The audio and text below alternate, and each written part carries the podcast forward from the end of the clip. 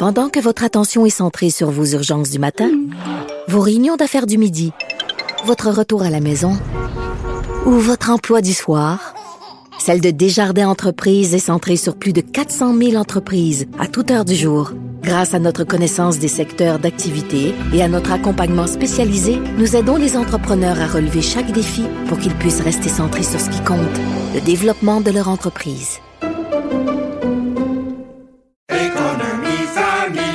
Ici Ricardo. Et Émilie, marchand d'IGA. On a envie de vous inspirer à bien manger. À moins de 5 la portion. Suffit de repérer les produits valeurs sûres et de les cuisiner avec une de nos recettes. Les valeurs sûres, c'est bien pensé, hein? Bien sûr! Détails sur IGA.net. Cher public, nous vous invitons à prendre place confortablement et à fermer la sonnerie de votre téléphone cellulaire. En cas d'incident, veuillez repérer les sorties de secours les plus près de vous. Bon divertissement. Un, deux, un, deux. OK, c'est bon, on peut y aller. Sophie Durocher. Elle met en scène les arts, la culture et la société pour vous offrir la meilleure représentation radio. Sophie Durocher. Tout un spectacle radiophonique. Bonjour tout le monde, j'espère que vous allez bien. Je vais commencer l'émission en vous faisant écouter un extrait extrêmement émouvant d'une capsule très émouvante. On écoute ça. Mon papa, c'était une grande légende du hockey, l'un des meilleurs buteurs de l'histoire. T'en as eu des mises en échec dans ta vie, papa. Mais ce jour-là, c'était moi qui en avais une pour la première fois de ma vie. J'ai vraiment été sonné fort, très fort. Un cancer pulmonaire, que le docteur nous dit. Même toi qui étais habitué d'encaisser des coups comme hockeyeur, ce chèque-là, tu l'as pas vu venir.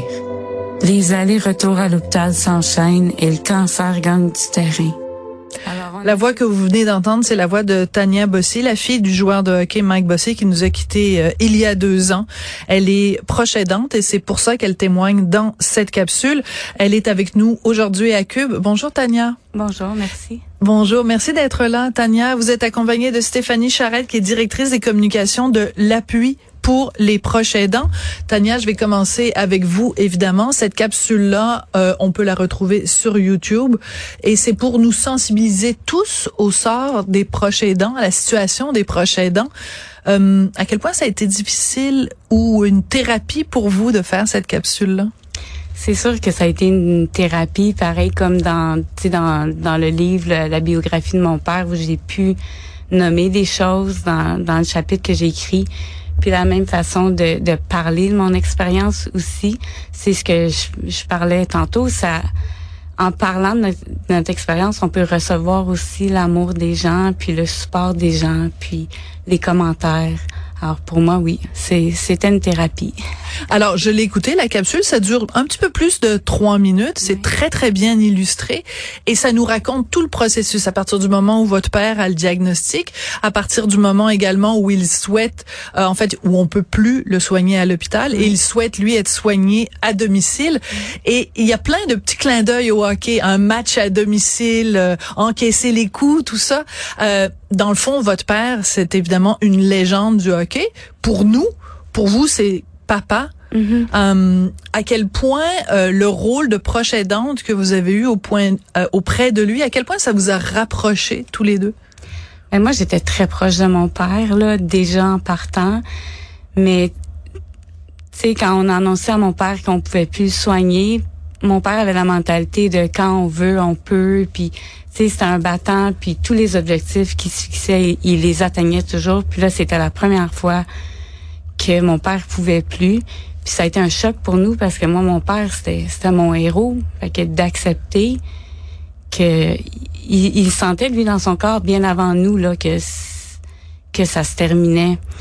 Fait que d'accepter son choix de vouloir revenir à domicile, d'accepter aussi que la, la mort c'est pas quelque chose de parfait. Euh, des fois, mon père était couché tout croche dans son lit, puis on pouvait pas le redresser parce que on n'était pas assez fort. Puis moi, je me disais, mais semble il serait mieux avec du personnel. Mais non, son choix, lui, c'était d'être tout croche dans son lit, mais avec mes enfants, moi à côté, moi, ma mère.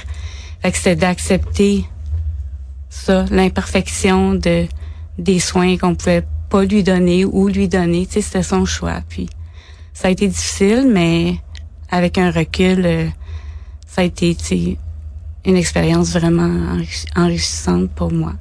Vous utilisez le mot tout croche, puis ça me fait penser à une chanson des Cowboys fringants où ils disent tout ça tient avec de la broche. Ouais. Puis je me dis, il y a un parallèle peut-être à faire parce que la vie est imparfaite, Ouais. mais on aime mieux une vie qui tient avec de la broche, mais avec les gens qu'on aime, qu'une vie tout droit, tout seul. Ouais, exactement. Oui, c'est un, beau parallèle, c'est vrai. tout croche, ça tient avec de la broche. Euh, Stéphanie, vous, vous êtes euh, donc directrice des communications pour l'appui pour les proches aidants. C'est vous qui avez commandé ou euh, organisé cette, cette capsule-là. Pourquoi c'est important le témoignage de Tania Bossy? Bien, euh, ben, premièrement, merci à Tania d'avoir accepté de faire Ben ça. oui, absolument. un- C'est magnifique. un cadeau qu'elle nous a offert parce que, vous savez, au Québec, il y a une personne sur trois qui est proche aidante. C'est fou, hein? énorme, là.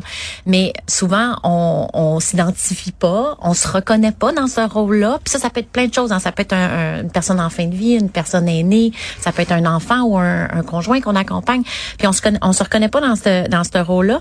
Mais pour le démontrer, c'est des exemples des fois, comme celui de Tania ou comme celui des autres capsules qu'on a, parce que quand on, on écoute l'histoire de Tania, de sa mère Lucie, de ses de ses enfants, ben on, on, on peut voir, c'est pas notre histoire, c'est pas, mais on comprend ce qui se passe, on comprend, puis pour nous c'est la meilleure façon que les gens disent. Ah oui, peut-être que moi aussi, ou j'en connais. Puis l'idée de se reconnaître n'est pas si important que ça, mais l'idée de se reconnaître, c'est parce qu'il y a des services qui existent aussi. Voilà. Et là, tu sais, Tania l'a dit, il y en a eu des services, mais est-ce qu'il y en a eu assez? Parce qu'il y en a, on peut toujours en avoir plus, puis c'est ça qu'il faut bien les, les proches aidants, il faut juste bien les outiller, puis il faut bien juste les, les accompagner. Parce que là, on parle beaucoup de soins à domicile, des choses comme ça, mais, Mais oui, mais les proches aidants, c'est ça, faut qu'il y ait les services qui ont besoin au bon moment dans leur trajectoire. Fait qu'il faut qu'ils connaissent, puis il faut qu'ils aillent les chercher, puis il faut qu'on les, surtout, faut qu'on leur, on leur offre. Absolument, absolument. Euh, je reviens à vous, euh, Tania, parce que vous racontez donc la capsule est très courte, hein, mais vous nous donnez beaucoup d'informations. Vous nous dites, euh, euh, et puis c'est vrai qu'il faut l'imaginer que avoir offrir des soins à domicile à Mike Bossy, ce que vous vous avez fait, euh, ben ça veut dire euh, quasiment devenir une infirmière, parce que j'ai noté là les les piqûres, les médicaments, le dosage, euh, c'est tout un apprentissage que vous devez faire. On n'apprend pas ça à l'école, devenir proche aidant. Non, puis c'est- il y avait beaucoup de choses à apprendre, puis même, tu sais, mon père quand il a fait ce choix-là, il a fallu un peu convaincre le, tu sais, les, les médecins tout ça, parce que justement au début on nous disait que c'est trop lourd, parce que mon père avait des injections, puis nous on on n'est pas formés pour faire ça. Il y avait des des médicaments qui semblaient, tu sais, qui administraient par des biberons qu'on appelle là. C'est comme un peu sous-cutané, mais Ouais. au lieu d'être un une poche de soluté, c'est des espèces de biberons qui infusent. Fait que c'était beaucoup, tu sais, moi, je travaille dans le milieu euh, de la santé, puis j'ai appris beaucoup de choses, mais oui, ça, ça fait peur, mais tu sais, puis c'est pas quelque chose que j'aurais pu faire seule, que ma mère aurait pu faire seule. Je pense que ça prend comme une- communauté là, de, puis il faut accepter, respecter le choix, puis tu sais, je pense que mon, mon père, on l'aimait beaucoup, fait qu'on était prête à justement, tu sais, sortir de notre zone de confort justement pour pour lui donner ça, tu sais, lui qui qui avait tout donné là à sa famille.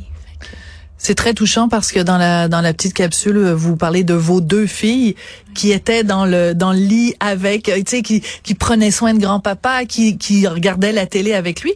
Vos deux petites filles, c'était des petites proches aidantes. Proche aidante, ouais. Oui. Ouais. Puis tu sais mon père à l'hôpital, ben il, a passé je pense 47 jours avant de revenir à la maison.